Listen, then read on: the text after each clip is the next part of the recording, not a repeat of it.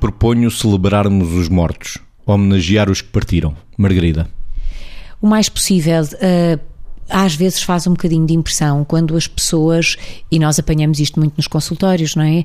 Quando as pessoas, para tentarem superar um processo de luto, apagam das memórias e apagam, no fundo, o lugar que alguém teve e a sua existência nas vidas dos que ficaram. E esta é uma forma de, uh, não, de tentar desfazer o lastro que cada um deixou. E, portanto, isto é um gesto afetivo, que não tem que ser um gesto de dor, mas tem que ser claramente, é um gesto de homenagem.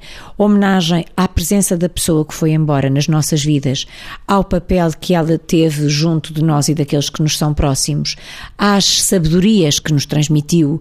E, portanto, todo, esta, todo este tipo de homenagens normalmente são apaziguadoras, são unificadoras e são desdramatizantes de alguns sentimentos que as pessoas vão experimentando. Isto porquê? Porque depois também há aqueles que, para não ferirem os que querem apagar as memórias, se vão calando de partilhas sobre quem partiu que gostariam de fazer, mas para não aborrecer, porque temem que os outros o julguem deprimidos ou o que seja, também se calam. Portanto, há os que não querem e querem apagar a memória, os que se calam para não incomodar os outros e aqueles que saudavelmente homenageiam, falando com naturalidade de quem partiu e deixou coisas, porque no fundo o património que deixamos não é um património material. Também é, com certeza, mas o património material também é efêmero porque todos o somos. O que é perene é aquilo que é deixado por nós do nosso testemunho e da nossa presença na vida dos outros.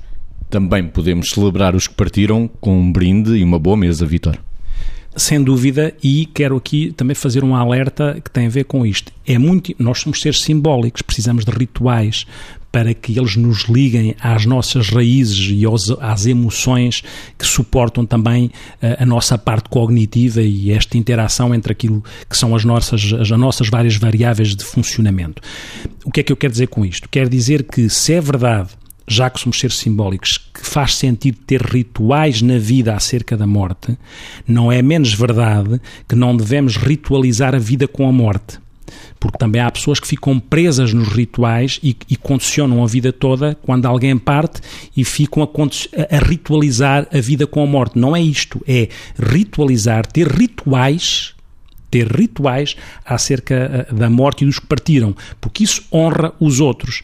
E isso confere à, nossa natureza humana, se calhar um desejo inconsciente que todos nós temos, de que haja de facto uma certa eternidade, apesar de passarmos por cá de uma determinada maneira fisicamente, se calhar temos esta ambição de eternidade que se traduz também neste, neste honrar os outros. Porque quando eu estou a honrar e a celebrar um morto que partiu, no fundo estou a honrá-lo porque ele está vivo em mim, ele continua vivo em mim, mas eu também continuo vivo naquele morto que me é significativo, porque foi ele que semeou coisas dentro de mim. E ao mesmo tempo estou a ver ou mostrar aos meus filhos aos descendentes, se isto tiver uma sequência lógica e se morrerem os ascendentes, nem sempre é assim, e estou a mostrar aos meus filhos, aos mais novos, esta, este caminho de honrar aquilo que é a importância e o significado que os outros tiveram para nós. E, portanto, de alguma forma, eu estou a dar eternidade aos que partiram e estou a pedir aos meus filhos que me confiram eternidade para repetir comigo aquilo que eu estou a fazer com os outros.